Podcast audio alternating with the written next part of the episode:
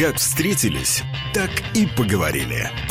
Я хочу, используя эфир, радио, которое я слушаю э, всегда здесь, в Латвии. Интересные люди, случайные встречи, неожиданные интервью. Знаете, что самое страшное? Самое страшное – это начать бояться. Для хорошей беседы не нужен повод, и время не имеет значения. Но место встречи изменить нельзя. Спасибо, ребят, очень круто. Наконец-то высказался что-то. Только на Радио Болтком. В любое время дня и ночи. Программа «Встретились, поговорили». Дорогие друзья, мы встречаемся и говорим сегодня с э, нашим замечательным гостем. Вот очень приятно, когда мы обычно бегаем за гостями, умоляем их прийти. Они часто говорят, что «Ой, боже мой, вот ну, только не на этой неделе, я очень занят, простите, там перезвоните потом». И вдруг сам, можно сказать, замечательный, удивительный, наш любимый писатель Григорий Остер э, сам появляется в нашей студии. Мы просто очень рады этому событию. Да, я, я сам напросился. Здравствуйте, слушатели Болтком, да? Болтком, да, радио Болтком. Да. Здравствуйте, слушатели радио. А, я сам напросился, потому что у меня будет тут выступление в Значит, Правильно вы говорите. Splendid Palace – это кинотеатр, но он работает как театр, такой концертный зал. И 28 декабря, 13 часов, у вас будет тоже возможность лично встретиться.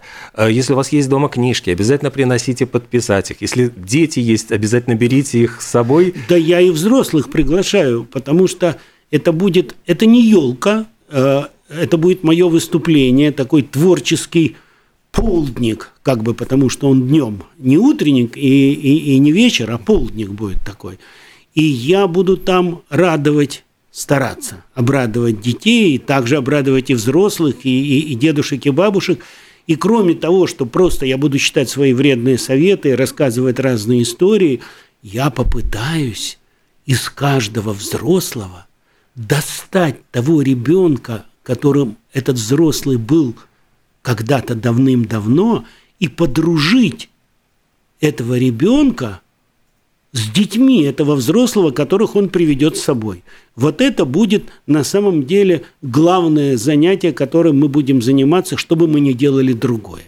Поэтому я всех, кто хочет прийти, приглашаю и буду рад. Приходите 28 декабря с Planet Palace, малый зал, 13 часов.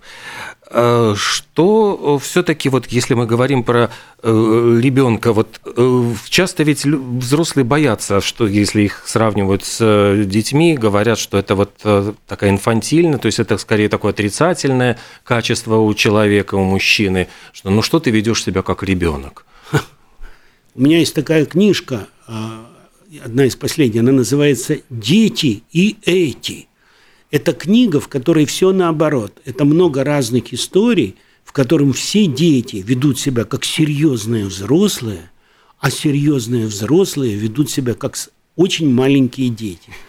И когда взрослые дети вместе читают эту книгу, то взрослые много чего понимают про детей, а дети много чего понимают про взрослых. И поэтому между ними теснее становятся отношения – но э, если у нас еще будет время, я про эту книгу расскажу.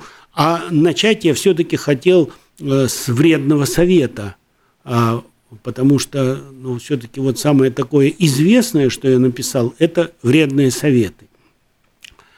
И скажу я так, дразниться лучше из окна, с восьмого этажа. Из танка тоже хорошо, когда крепка броня – но если хочешь довести людей до горьких слез, их безопаснее всего по радио дразнить. Вот.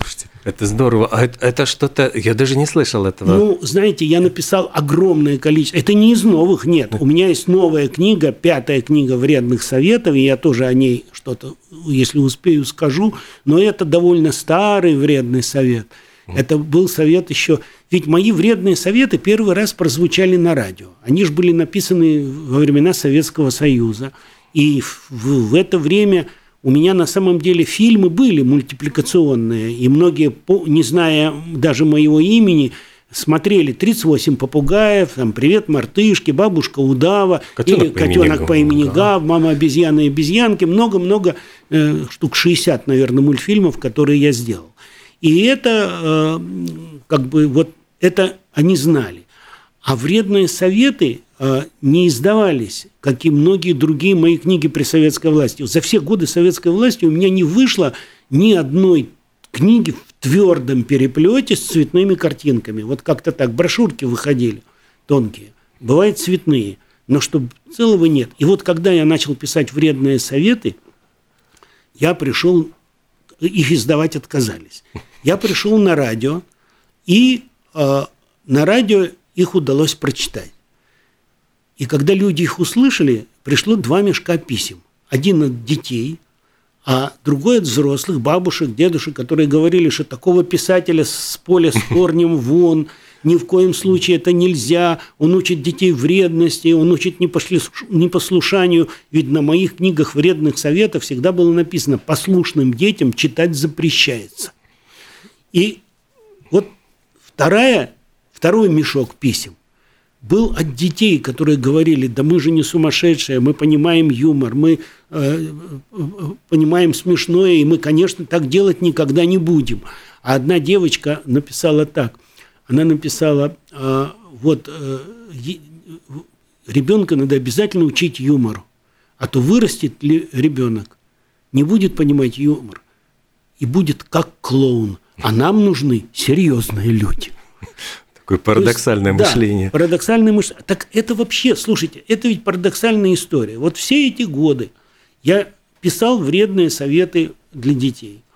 А, и на каждой книжке было написано «Послушным детям читать запрещается». Книга для непослушных детей и их родителей. И я убеждал родителей, что вредность – это отдельная история, и что непослушные дети – это не самое страшное, что бывает на свете. Послушный ребенок может быть гораздо более страшной вещью. Я прямо так и говорил на своих выступлениях и год назад, и 10 лет назад. Я говорил, что если в какой-нибудь стране вырастет, соберется огромное количество послушных детей, из них потом вырастет миллионы послушных взрослых. Ничего более ужасного представить себе нельзя. Даже фашизм по сравнению с этим может показаться чем-то не таким уж опасным. И именно это с Россией случилось. В России выросло бесчисленное количество послушных взрослых, и эти послушные взрослые вытворяют такое, что даже представить себе нельзя. И в жизни никогда никакие дети э, так бы не могли нахулиганить. Так что это все очень серьезно, э, очень непросто, вся, вся эта история. И, честно говоря, конечно, то, что несмотря на то, что я прилагал огромные усилия, чтобы то, что сейчас происходит, никогда не произошло в России, оно произошло, и я, конечно, чувствую в этом свою вину, несомненно. Знаете, у Акуджава есть такая песня, а как первая война, да ничья вина. А вторая война, чья-нибудь вина. А как третья война, так твоя вина. А, а так моя вина. А моя вина, она всем видна. И вот я чувствую это самое, потому что для меня первой войной, наверное, была афганская. Война, которая как бы не имела ко мне никакого отношения, я не чувствовал, что это я в ней виноват. Вторая война была чеченская. И какие-то вещи наверняка я не понимал, потому что это происходило где-то на краю этой безумной территории.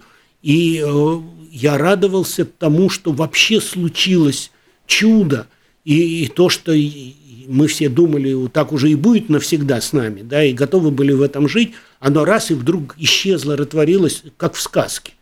А, И, конечно, я недооценивал всего того, что происходило, не все понимал. А вот ну, когда произошло то, что произошло сейчас, то мы с женой сели на машину и уехали в Ригу, потому что, слава богу, у нас тут квартира. Но это действительно э, вот вопрос, почему э, вот эти, казалось бы, вот последовали самым вредным из советов, то есть люди, да которые... именно последователи. Слушайте, я ненадолго, незадолго до войны, хотя еще не представлял себе, что это будет где-то месяца за три или за четыре, когда писал книгу пятых э, вредных советов, у меня там был такой совет. Если вам никто не хочет уступать свои игрушки. И никто велосипеды на совсем не отдает. Подрастайте и в отряды, группы и подразделения собирайтесь, чтобы дружно все, что нужно, отнимать. Вот они и последователи. Да, кошмар. Бред вообще. Просто ужас, Господи. То есть это получается, что это как будто бы люди без чувства юмора воспринимают это да нет, это, это так не получается. Нет. Это, конечно, они не, не следуют вредным советам, они, они следуют вредным приказам. И в этом выражается их послушность. И э, кошмар, э, который их всех ждет, э, да что ждет, он уже с ними, со всеми происходит. Я, я не говорю о том ужасе, которым оказалась Украина. Это, это вообще запредельная вещь, и я не знаю, просто стыдно пользоваться электричеством, когда их у украинцев нет. Но и Россия безнаказанной не останется. И прежде всего она сама себя накажет. Но мы видим опять вот как будто бы разделение на красных и белых, и опять вот исход массовый, то есть, в принципе, как будто бы история повторяется. Иногда кажется, что вот учебники возьми столетней давности, и это все, все снова. Да, да, да. Я помню, как я читал э, как бы про э, там, да даже не так. Вот я по Риге ходишь и, и видишь здания, которые были построены в 1905, 8, 3, 10. И я смотрел на эти прекрасные здания и думал, ну вот как вот люди их делали, делали, и, а, а потом все это обрушилось на них, как какой-то кошмар. Есть, есть такой еврейский анекдот, как э, 1905 года, как два еврея стоят э, на Арбате – и э, подходит третий, говорит, я не знаю, о чем вы говорите, но ехать надо. И те, кто уехали, они не, не, не обязательно прожили счастливую жизнь, но, по крайней мере, а те, кто остались, практически все нормальные люди прошли через ГУЛАГ. Ни одной семьи нет, э, кто не прошел бы через это. Ладно, да, не будем об этом говорить. Может быть, может быть, все это вдруг быстро кончится. Такое тоже может быть. Меня тоже, вот, э, опять-таки, семья связана тоже с, с ГУЛАГом, но я знаю, что у нас э, есть что-то общее. У вас э, мама была библиотекарем, у меня мама работала в библиотечном коллекторе. Mm. Каждый раз, да. вот, когда она получала зарплату, дома был скандал, потому что, значит, мой папа ругался и говорил, опять ты всю зарплату потратила на книги, потому что она приносила да, домой. Да, да. И я ждал с нетерпением, потому что это были книжки. Вот ваше детство наверняка это среди книг прошло. Конечно, именно именно среди книг. Я в маминой библиотеке я просто э, ползал по полкам сверху, даже еще тогда, когда не читал, а ждал, когда мне почитают. А потом уже я научился читать, и, конечно, книга – это ну, то, что меня сделало человеком. Вот как э, говорят, что человек произошел э, из от обезьяны, что палка сделала как бы человека человеком, а меня сделала не палка, а меня сделала книга человеком. У вас очень интересные любимые авторы Достоевский и Дюма, то есть как, многие да. говорят, что это как будто, ну, как будто бы разные полюса литературы. Ну, так оно и есть, но, но на самом деле я же не могу сказать, что вот только я э, Дюма и Достоевского читаю, но я именно потому и их взял, потому что это два полюса, но именно как два полюса все их силовые линии сходятся, потому что книга э, как бы должна быть э, детектив, безумно интересно. Э, просто в том смысле детектив, что э, не обязательно там должно быть убийство, но ты все равно должен ждать, что будет на следующей странице, угадывать это, радоваться, что угадал, и, и радоваться, если не угадал, потому что оказалось еще интереснее, чем ты себе представлял. Э, сейчас говорят, что э, книга это исчезает, что книга уходит, что компьютер будет вместо этого. Я с этим совершенно не согласен – потому что книга, она просто э, меняет свою форму. А когда вот ругают компьютеры и говорят, что вот дети сидят в этих самых компьютерах и забыли про книги, э, я всегда думаю, что абсолютно то же самое было, когда появились книги печатные. Говорили, вот, э, ребенок вместо того, чтобы сидеть слушать, как читают Библию или наизусть, или, Илиаду или, на, на, на Перу каком-нибудь. Да, какие-нибудь, да. А, нет, ну да, Илиада – это вообще отдельная история. Ну да, конечно, Илиада – это здорово, замечательно, когда поет Гомер. Но только представьте себе, какие э, могли плохие певцы петь на многочисленных пирах, на которых на всех не могло хватить Гомера. И, конечно, они перепутывали, э, если они пели чужое. То есть идея того, что это вообще можно записать, хотя бы даже рукой, это первая великая идея. Вторая великая идея, что можно печатать. Угу. И это могут огромное количество людей узнать. А теперь книга, она просто меняет свою форму. Она э, то, что сейчас э, все-таки в то, что в компьютере это больше игра, чем литература, а это изменится. А то, что будет в компьютере, это будет нечто среднее, как мы себе представляем, между игрой и э, текстом. Потому что вот у меня есть такая книга, да, я, знаю. лучшая сказка, сказка с подробностями, да, сказка я ее писал вот как бы на простынях, потому что еще компьютеров никаких не было. Это прямо гипертекст, говорят, а, что это а получился гипертекст. гипертекст, да. А, но, э, хотя этого, еще этого вообще в природе не было, еще даже я ничего не знал про компьютер, не видел его никогда в глаза.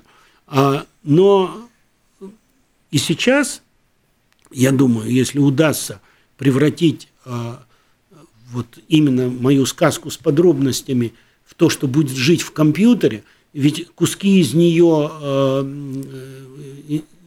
стали фильмами, а, потому что вот «Мама обезьяна» с обезьянками – это мой фильм, который в Ютьюбе набрал больше 200 миллионов просмотров а, вот про маму обезьяну, ну это сериал, конечно, это, это 8 фильмиков маленьких, но вот они вместе, они набрали такое огромное количество просмотров. И я надеюсь, что э, моя эта книга будет жить именно в компьютере как нечто среднее между игрой, мультиком, э, виртуальным пространством, в которое можно войти.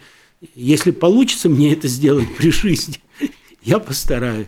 Ну, вообще, ваша книга появилась примерно в одно время с Милорадом Павичем, с хазарским словарем. То есть это, вот, можно сказать, такие два э, ну, а когда он появился? Он кстати? появился, ну, в 84 году был опубликован.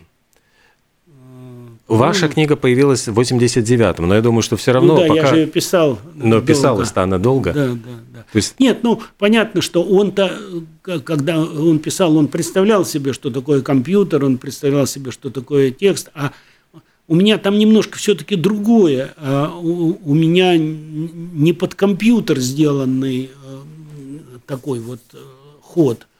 А, и, то, и, и в то же время, да, это одно и то же. Это а, я, она должна была у меня называться ветвистая сказка.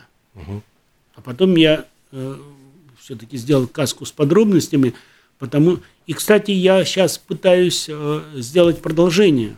Я хочу сделать дальше всю эту историю, и это будет все происходить через 20-30 лет. Э, все персонажи совершенно не изменились, а вот у них появилось то, что есть сейчас, и телефоны, и компьютеры. Мир изменился, а люди нет, потому что на самом деле так оно и бывает. Вот я как раз хотел спросить, вы прямо к этому и подвели. Мир меняется, появляются телефоны, компьютеры, современные дети, вот они все уже с этим, они родились уже с этими гаджетами. Вот насколько э, вот вы стараетесь ли как-то следовать и в компьютерных, э, я имею в виду во вредных советах, в новых книгах упоминать эти гаджеты? Насколько дети... Дело не в упоминании. Можно упоминать, можно не упоминать. На самом деле никогда ничего не меняется. А вот с, с тех пор, как появился человек, всегда э, были взрослые, были дети, и дети э, всегда шли по одному и тому же пути. Я ведь сделал великое открытие. Вот как Дарвин открыл, что человек произошел от обезьяны, я открыл, что все взрослые произошли от детей. И я детям это объясняю, и взрослым это объясняю, потому что откуда берутся дети, уже все знают, а, а, а вот что откуда берутся взрослые, это отдельная тайна. Вообще в мире очень много разных тайн. Я на своем выступлении э, буду говорить об этом. Да. Если, кстати, будет время, я взрослым э, на своем выступлении открою страшную тайну Нового года. Ведь на самом деле это такая страшная история, про которую никто не хочет помнить. Вот вы, например, э, знаете, почему мы летоисчисление начинаем с 1 января. Ну, я э, знаю, что есть очень много разных версий. Я, например, нет, нет, версия да, только одна. Да, да. Я вот про что говорю. Я не говорю там про совпадение, несовпадение календарей. Вот мы, вы знаете, что мы живем э, в эру от Рождества Христова. Да? Да. Живем. И никого никогда почему-то не удивляет, почему Новый год, летоисчисление, не начинается 25-го от Рождества Христова. Люди как-то об этом не думают. Ну, у, э, у православных э, Новый год 13-го, это старый Новый старый. год, а у них Рождество 7-го тоже нет, не от Рождества. И как-то так, вроде бы мы живем э, от Рождества Христова, а никто не знает, почему. Не от Рождества, а в другой день, 1 января, у одних, у других тоже – это очень страшная тайна. Я ее не буду говорить а, сейчас э, зрителям, тем, кто придет на мое выступление, взрослым отдельно, попросив детей зажать на минутку уши, я открою эту страшную тайну просто заинтриговали, а я просто добавлю тогда, что 28 декабря эту страшную тайну в 13 часов в Splendid Palace э, можно узнать, а для того, чтобы вот э, попасть э, и узнать из уст Григория Остера эту тайну, можно просто приобрести билеты, зайдя на сайт прямая.нет. Вот это самый простой способ найти выход на билеты. А, я знаю, что ну вот нас, э, жизнь в Латвии, насколько я знаю, у вас здесь даже и книжки выходят на латышском языке. Яутра математика, очень интересные, ну, перевод, и здесь даже можно прочитать задание «Талис садере аркарли, kā apēdis piecas karbiņas apavu krēma». Taču apēda tikai trīs karbiņas, cik karbiņu tālis nespēja Э, певейк. Ну, то есть э, поспорил, что съест 5 э, коробок, коробочек обувного крема, а съел только 3. Вот спрашивается, сколько же он не смог съесть. Вот насколько для детей эти задания действительно поощряют их занятием математикой и тут в чем дело? Вот значит, у меня есть такой вредный совет. Если ты не знаешь математики, могут обмануть тебя родители. Скажут, съешь, сынок, четыре ложечки, а подсунут восемь с половиной. Вот причина, по которой многие крепкие, упитанные мальчики с детства ненавидят арифметику. А смысл этой книжки моей а, в том, чтобы дети поняли, что а, математика – это не скучно, это не тоска. Вредные э, э, советы – это одна история, а задачи, которые были еще до вредных советов, это была моя первая книга, которая вышла и продалась миллионными тиражами. А она просто превра... Я превратил задачи в маленькие смешные новелки. Их не обязательно решать. Их можно просто читать и смеяться. Как анекдотики такие. Но дети с удовольствием в этом случае их решают. Я вообще создал несколько специальных наук, вот, о которых мы тоже будем говорить на моем выступлении. У меня вышел учебник по конфетоедению, а вышел учебник по квартироведению. Это когда ты изучаешь квартиру как мир, потому что, собственно, каждый ребенок, он же это и делает. Он рождается и начинает изучать мир в собственной квартире. И для него это как путешествие в всякие дальние страны. Вообще вот надо сказать, что ребенок, каждый, любой ребенок, это вообще экспедиция. Он родился, и он отправляется сложнейшее, тяжелейшее путешествие. И главное, что он ищет в этом своем путешествии, это границы дозволенного. Люди часто думают, что вот есть вредные дети, которые нарочно делают всякие пакости, а они не делают никаких пакостей. Они просто проверяют, что можно и что нельзя. И так на каждом шагу. И вот я вот понял за свою жизнь вот что, что тот метод, и тот способ, которым мы окорачиваем наших детей, а детей, конечно, нужно окорачивать, иначе они погибнут, вот эти способы и есть культура. Потому что если мы делаем это ремнем, наказаниями, это одна песня. А если мы, любя своего ребенка и понимая, что, конечно, мы должны его, я нарочно использую слово «окорачивать», а не останавливать. А все равно должны это делать, но сам метод, каким это все происходит, а, на самом деле это очень важная история. Вот чего я хочу сказать. А, я могу вас попросить надеть наушники, вот э, взять, потому что у нас э, кто-то дозванивается очень долго, упорно в студию. Здравствуйте, доброе, э, добрый день. А, добрый день. Скажите, а вот э, ваш оппонент, который говорит, он, ну, как бы адекватно все это осознает, что он говорит, и Спасибо большое, да. Тут бывают и такие у нас слушатели. А, ну это как раз... Да. Это как раз та самая история, потому что угу. люди не понимают, что такое вредные советы. Они думают, да, что, что я учу детей плохому. плохому. Значит, вредные советы – это прививки от глупости. Я пишу их для того, чтобы ребенок сам увидел, в какую дурь, какую глупость может завести его мысль, которая у него у самого в голове родилась, или то, что ему внушают нарочно, чтобы сделать из него э, что-то ужасное. А, и ребенок сам в этом разбирается, потихонечку начинает видеть а, где ошибка в том, куда я его зову. Угу. И увидев эту ошибку, он получает прививку.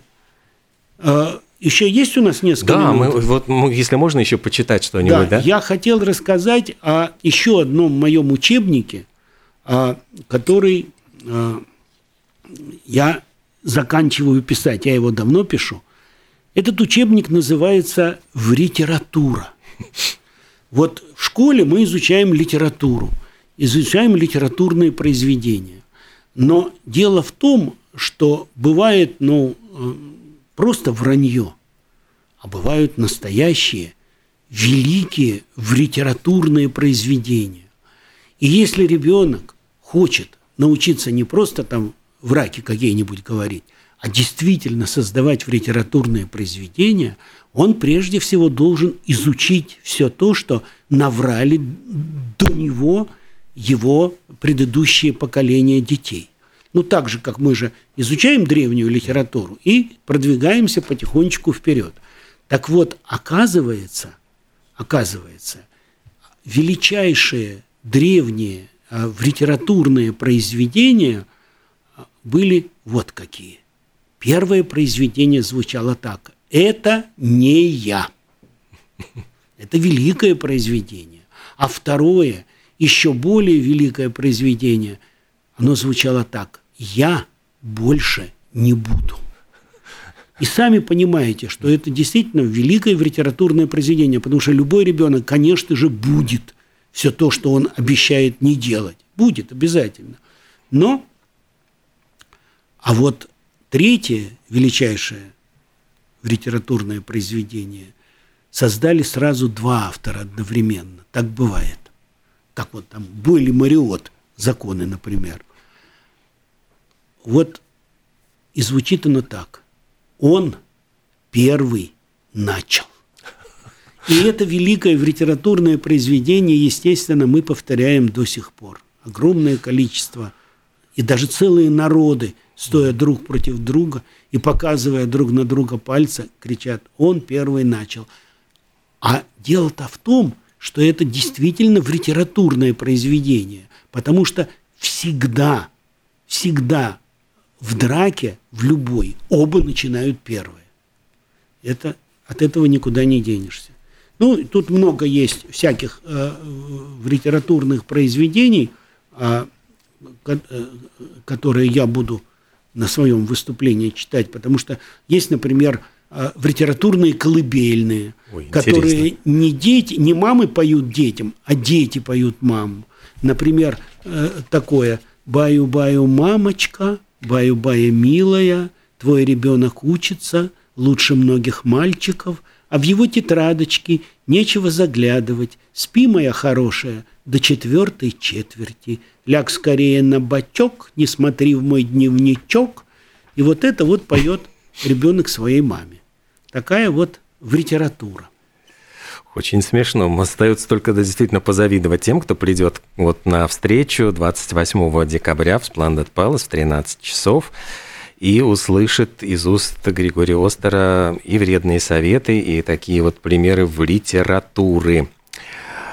Хотя вот, конечно, вот, к сожалению, мы видим вредные советы. Вот э, жалко, что в кукольном театре вот, сейчас можно посмотреть еще спектакль "Котенок по имени Гав", но да, там три спектакля да, моих идет: угу. "Котенок по имени Гав", 38 попугаев, причем котенок по имени Гав идет и на русском, и на латышском языке, и на латышском он останется.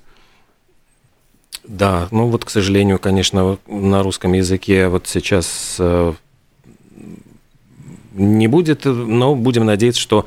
До сентября дети... еще будет. Да, еще пока вот до сентября будет, а потом, в принципе, будем надеяться, что, может, и ситуация изменится, и не будет в этих отменах каких-то необходимость. Э, да, но вот э, если говорить о детской литературе, ведь удивительно, что детская литература собирала э, многих авторов, которые собирались себя посвятить литературе взрослой. Вы тоже ведь начинали со взрослых стихов, и в какой-то момент вот получалось так, что из-за цензуры, из-за каких-то обстоятельств уходили писатели как раз в, да, в эту область. Я, я эту заметил ситуацию и всегда об этом говорил, что э, благодаря э, вот советской э, политике, партии правительству в Советском Союзе была совершенно уникальная, прекрасная детская литература. И переводчики были гениальные, потому что огромное количество людей, которые не могли как бы профессионально работать из-за цензуры во взрослой литературе, уходили в детскую. И там как бы вот разворачивался их талант – за исключением э, Эдуарда Успенского, который всегда кричал «нет, я не, не, не, не, самый, не, никогда не хотел быть взрослым писателем». Все остальные, э, все, а, и мне говорили, и э, сами всегда это утверждали, Сабгир, Берестов, Чуковский, Маршак, ну, кого вот не возьмешь, из наших известных э, детских писателей, которых мы все любили, они все хотели быть э, взрослыми, но в результате э, вынуждены были как бы уйти или в детскую литературу, или стать переводчиками. Но вы не жалеете, что так сложилось? Конечно, нет, потому что э, вообще на самом деле более благодарных читателей, чем дети, не бывает в природе, потому что взрослым можно объяснить, что это очень хорошее произведение, очень важное, нужное, интересное. И они, э, даже те, кому это не очень нравится, все равно они будут читать, будут размышлять, будут думать, ну, наверное, это я не очень понимаю, в этом что-то есть. Ребенок так не, никогда не поступает. Если ему скучно, он не слушает, а если ему интересно, слушает. Самый неподкупный, можно сказать. Да, читатель. да, самый неподкупный читатель. Да.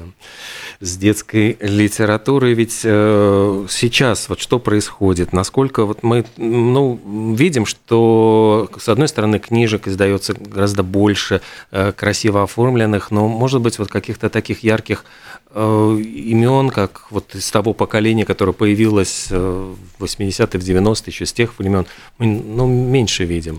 Ну, э, я не хочу сейчас вот называть да. имена, потому что вот есть э, люди, которые делают очень интересные вещи, и э, ну, сейчас просто, наверное, не время пробиваться, а уже теперь там хорошо тем, кто ну, уже имеет какую-то свою аудиторию, а вот ведь в, в чем сложность?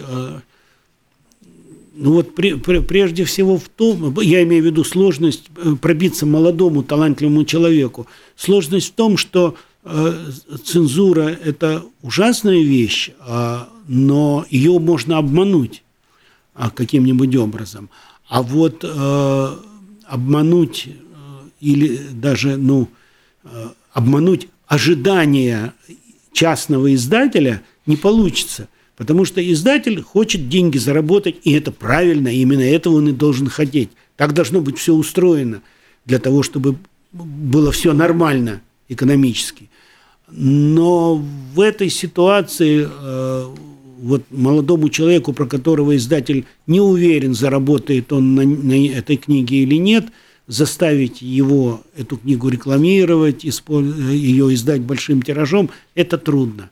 Тут ничего не поделаешь. Но зато книги Григория Остера, они издаются миллионными тиражами, там и не только э, в России, русскоязычных ну, странах, но и в переводах огромное количество. Ну, не такое уж огромное количество ну, в Канаде, переводов. Канаде там... это, это, это неправильно. Это, люди неправильно поняли. Это смешно очень. Конечно, никто, э, там написано, что 12, 12 миллионов. миллионов моих книг издано в Канаде. Ну, это вот не может быть в природе такого просто. Конечно, нет. А, дело в том, что это была книга, а, э, что это такая, что это за история? Это была книга «Лучшие детские книги мира». И в эти лучшую детскую, э, сборник лучших детских книг мира включили мои вредные советы. И и там были и другие а. детские книги, и про каждую детскую книгу было написано, какой у нее тираж на этот момент вышел в мире. И у моей, моих вредных советов был самый большой тираж. Но это не моя заслуга, просто Советский Союз была огромная страна. А, и тут э, но все равно, но, все равно, но да, общий, но, общий. Но, слушай, но то, что общий тираж э, уже к тому времени вредных советов был 12 миллионов, это, это много. Это очень много. Это последний раз, сейчас э, не могу сказать, что мои книги выходят э, миллионными тиражами. Сейчас. Сейчас с миллионным тиражом выходят только книги Чуковского. А, и то это потому, что а те, кто авторскими правами пользуются, они позволяют э, я понял, что да, сейчас да. система это авторских прав позволяет свободно их печатать. Кстати, у меня последний раз был миллионный тираж, который быстро был продан, да, это были книги, которые издал Макдональдс в России. А, и э, они были, это были три маленькие моих книжки, э, которые в Happy Meal можно было купить. Ну вот мне просто показывает, что время, к сожалению, мы бы говорили и говорили, время заканчивается. Я просто в конце нашей беседы еще раз напомню, что 28 декабря Splendid Palace, Малый зал, 13 часов. Эту беседу вы можете продолжить, задавать вопросы, приносите книжки, подписать. Э, Григорий Бенсонович Остер э, будет рассказывать очень много и читать вредных советов. Э, можно билеты приобрести на прямая.нет на сайте. Ищите через интернет. Вам огромное спасибо, Григорий Бенсонович, что нашли время. И вам спасибо. Да. Всего доброго, удачной, удачи. Спасибо. Всего хорошего читателям моим.